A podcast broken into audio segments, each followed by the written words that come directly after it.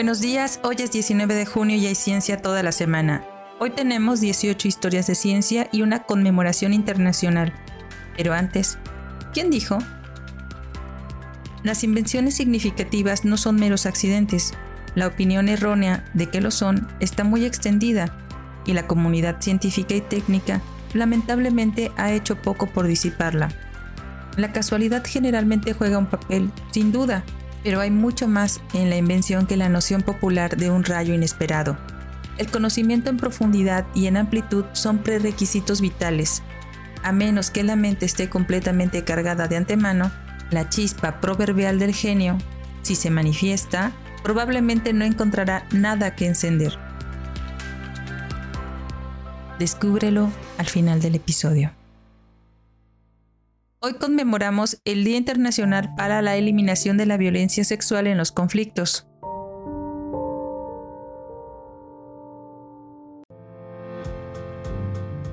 Historia de ciencia número 1. Eratóstenes. En el año 2040 a.C., Eratóstenes, astrónomo y matemático griego, estimó la circunferencia de la Tierra. Era director de la Gran Biblioteca de Alejandría y leyó un libro del papiro de Siene que contenía una observación que le llamó la atención. Al acercarse el mediodía del solsticio de verano, el día más largo del año, las sombras de la columna del templo se acortaban. Esta sombra se había ido cerca del mediodía, porque el sol estaba directamente encima. Sin embargo, un palo en Alejandría muy al norte podía proyectar una sombra pronunciada. Así se dio cuenta de que la superficie de la Tierra no podía ser plana, debía ser curva. No solo eso, sino que cuanto mayor fuera la curvatura, mayor sería la diferencia en las luz, mayor sería la diferencia en las longitudes de las sombras. Mediante la medición en el suelo y la ampliación de geometría, calculó la circunferencia de la Tierra.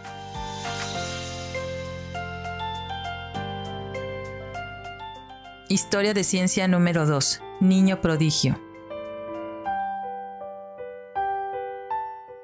Blaise Pascal nació el 19 de junio de 1623.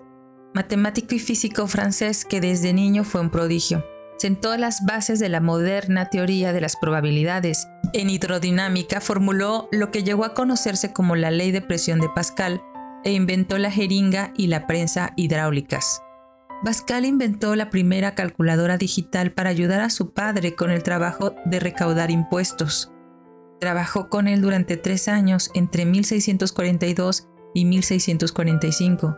El dispositivo llamado Pascalín se parecía a una calculadora mecánica de la década de 1940. Esto, casi con certeza, convierte a Pascal en la segunda persona en inventar una calculadora mecánica, ya que Schickard había fabricado una en 1624. Murió a la temprana edad de 39 años, ya que había sido muy enfermizo y físicamente muy débil durante toda su vida. Su autopsia mostró que había nacido con un cráneo deformado.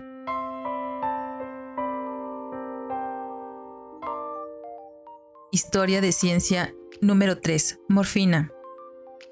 Friedrich Serturner nació el 19 de junio de 1783, químico alemán que descubrió la morfina en 1806 mientras intentaba aislar la porción de opio que provocaba el sueño llamó al alcaloide cristalino blanco amargo en honor a Morfeo, el dios griego de los sueños. Cuando se cuestionaron sus informes iniciales sobre las propiedades de la droga, se comprometió la ayuda de tres amigos en la prueba de tomar la droga ellos mismos. Después de este retraso, los valores medicinales de la morfina fueron reconocidos durante la vida de Frederick. Sin embargo, posteriormente se volvió loco en la mediana edad, aunque vivió hasta los 57 años. La morfina se encuentra entre los compuestos naturales más importantes y es útil en el tratamiento del dolor y otros efectos calmantes. Desafortunadamente, la adicción es un posible efecto secundario. Su descubrimiento estableció la química de los alcaloides.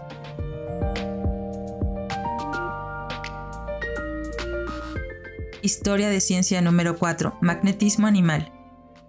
James Bright nació el 19 de junio de 1795, optometrista escocés cuyos experimentos lo llevaron a una teoría temprana de la hipnosis que descartaba la idea del magnetismo animal.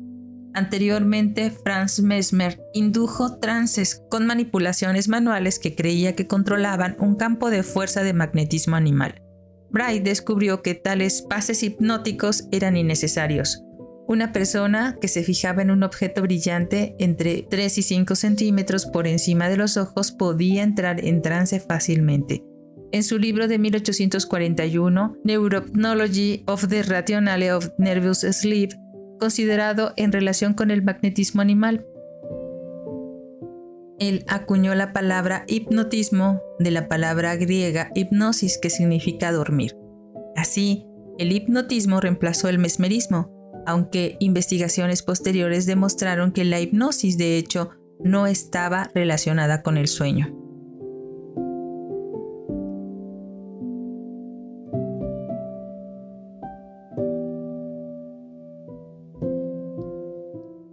Historia de ciencia número 5. Planetas menores.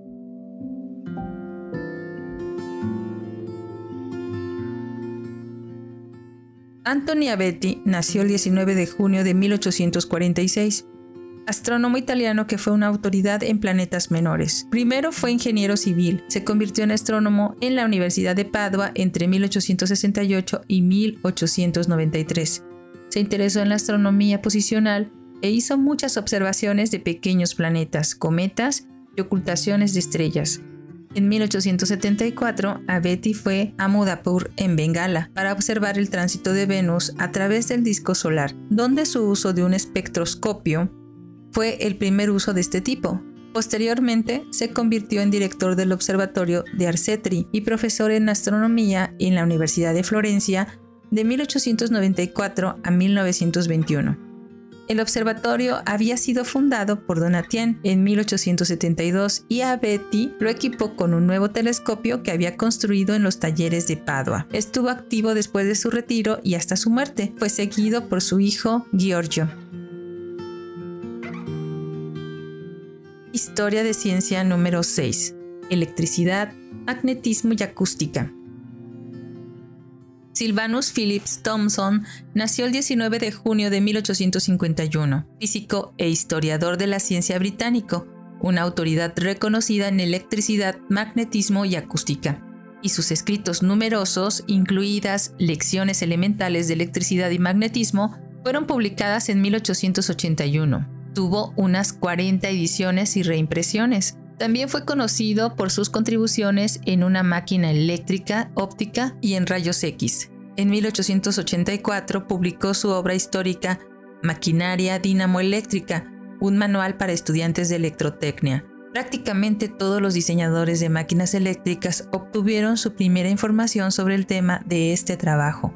Sus conferencias en la Royal Institution sobre la luz visible e invisible en forma de libro y motores y corrientes eléctricas polifásicas se publicaron en 1896.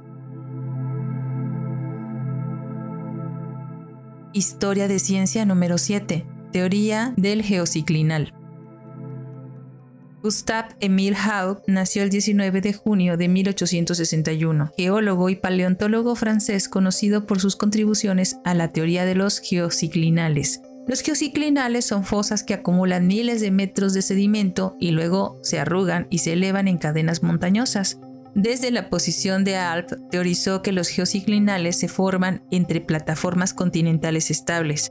Demostró que el hundimiento geociclinal acompaña a las regresiones marinas en la plataforma continental y que el levantamiento geociclinal acompaña a las transgresiones marinas en la misma plataforma. Su Traité de Geology entre 1907 y 1911 se convirtió rápidamente en una obra de referencia indispensable.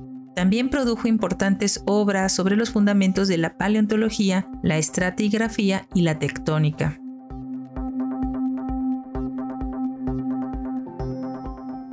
Historia de ciencia número 8. Tasas y mecanismos de reacción. Cyril Norman Tinsengull nació el 19 de junio de 1897, químico físico inglés que trabajó en las tasas de reacción y los mecanismos de reacción, en particular en la combinación del hidrógeno y el oxígeno para formar agua, una de las reacciones de combinación más fundamentales en química. Por este trabajo compartió el Premio Nobel de Química de 1956 con el científico soviético Nikolai Semyonov. Otras reacciones en cadena importantes son la combustión del monóxido de carbono y de hidrocarburos. Cuando parecía que casi todas las reacciones eran reacciones en cadena, se podía creer que los mecanismos más simples en los que se pensaban anteriormente eran excepcionales. Pero Hinsenwald encontró sustancias que podían reaccionar simultáneamente de dos maneras, una parte reaccionando por un mecanismo en cadena y al mismo tiempo el resto reaccionando a la antigua usanza.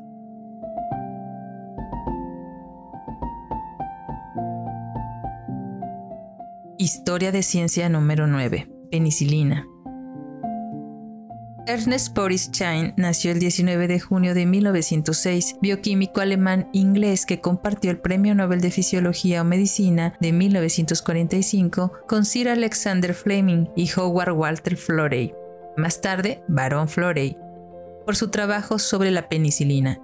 En 1928 Fleming había hecho el descubrimiento inicial del efecto antibiótico de la penicilina, Siendo judío, Jain huyó de la Alemania nazi a Inglaterra en 1933. Su variada investigación incluyó fosfolípidos, venenos de serpiente, metabolismo de tumores y lisosimas. A partir de 1939 trabajó con Florey en agentes antibacterianos naturales producidos por microorganismos, lo que condujo a su aislamiento, purificación y determinación de la estructura química de la penicilina. Realizaron los primeros ensayos clínicos del antibiótico, la madre y la hermana de Chain perecieron en el holocausto de la Segunda Guerra Mundial.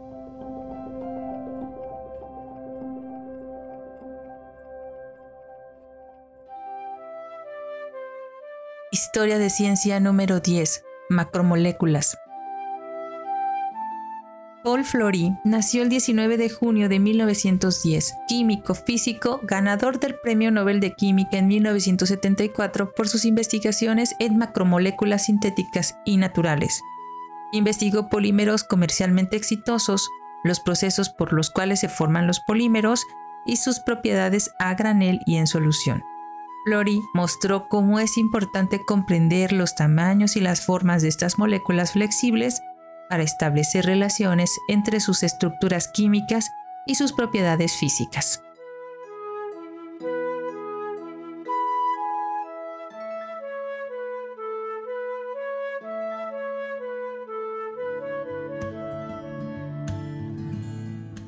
Historia de ciencia número 11. Movimiento de las partículas. Eige Niels Bohr nació el 19 de junio de 1922, físico danés, hijo del físico Niels Bohr. Ambos contribuyeron a la construcción de la bomba atómica durante la Segunda Guerra Mundial.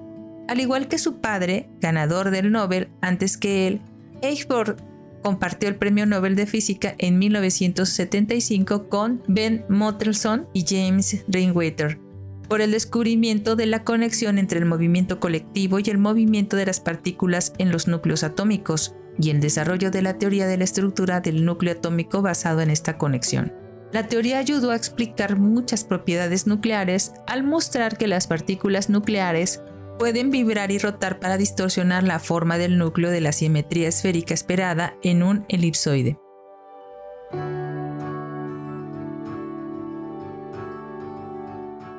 Historia de Ciencia número 12. Redes informáticas. Raymond Norda nació el 19 de junio de 1924, ingeniero eléctrico estadounidense conocido como el padre de las redes informáticas, porque fue el principal responsable de generalizar el uso comercial de las computadoras personales en red.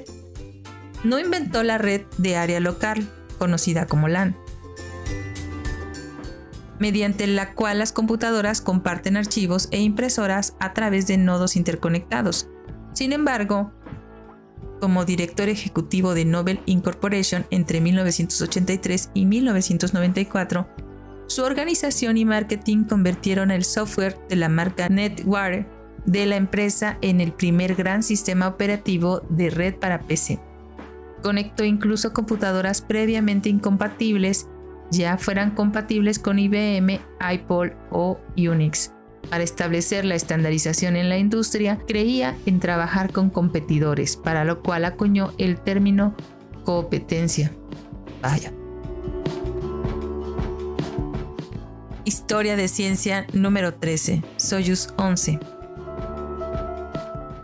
Viktor Ivanovich Patsayev nació el 19 de junio de 1933, cosmonauta soviético ingeniero de diseño de la misión Soyuz 11, en la que él, el comandante de la misión Georgy Drobolsky y el ingeniero de vuelo Vladislav Volkov permanecieron en el espacio un récord de 24 días y crearon la primera estación científica orbital tripulada, acoplando su nave espacial con la estación Salyut no tripulada lanzada dos meses antes. El Soyuz 11 fue guiado automáticamente a 100 metros y luego acoplado manualmente a la estación científica Salyut. El equipo a bordo del Salyut incluía un telescopio, un espectrofotómetro, un espectrómetro y un televisor. La tripulación verificó los sistemas mejorados de a bordo de la nave espacial en diferentes condiciones de vuelo y llevó a cabo una investigación médico-biológica ellos murieron en la despresurización de la cabina del Soyuz 11 durante su viaje de regreso a la Tierra.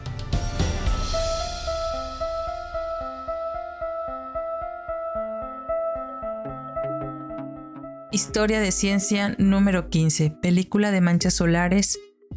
Historia de ciencia número 15, película de manchas solares. En 1934 se hizo la primera película del Sol, aparte de las que se habían realizado de los eclipses, en el observatorio McMath Hulbert en Pontiac, Michigan. Con un espectro helio-cinematógrafo, Robert McMath tomó imágenes en movimiento de las prominencias solares o manchas solares. Historia de ciencia número 16, primera mujer en el espacio. En 1963, la cosmonauta soviética Valentina Tereskova regresó a la Tierra después de pasar casi tres días como la primera mujer en el espacio. Le había interesado saltar en paracaídas cuando era joven y esa experiencia fue una de las razones por las cuales la eligieron para el programa de cosmonautas. Se convirtió en la primera persona en ser contratada sin experiencia como piloto de pruebas.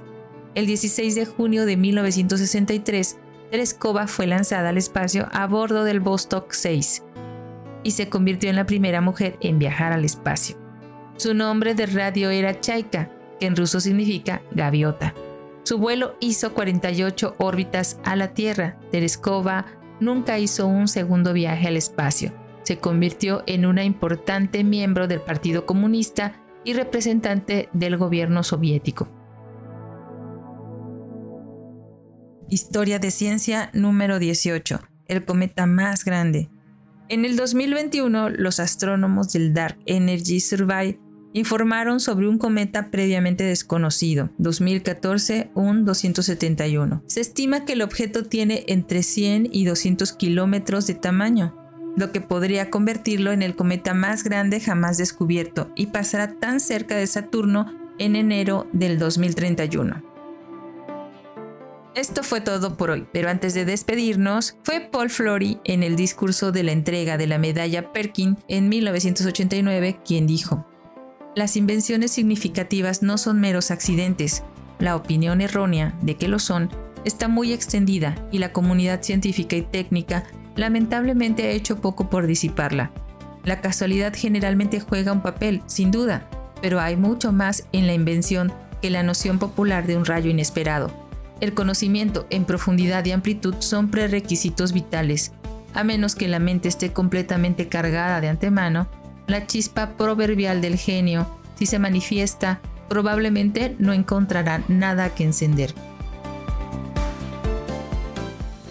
Muchas gracias por escucharnos. Recuerda que si quieres contactarnos, colaborar o requieres las fuentes de la información, por favor no dudes en escribirnos. Nos encuentras como Cucharaditas de Ciencia en Instagram, Twitter, Facebook, TikTok y en cucharaditasdeciencia.com.mx o directamente en cucharaditasdeciencia.gmail.com y puedes escucharnos en Spotify, Anchor, Apple y Google Podcast.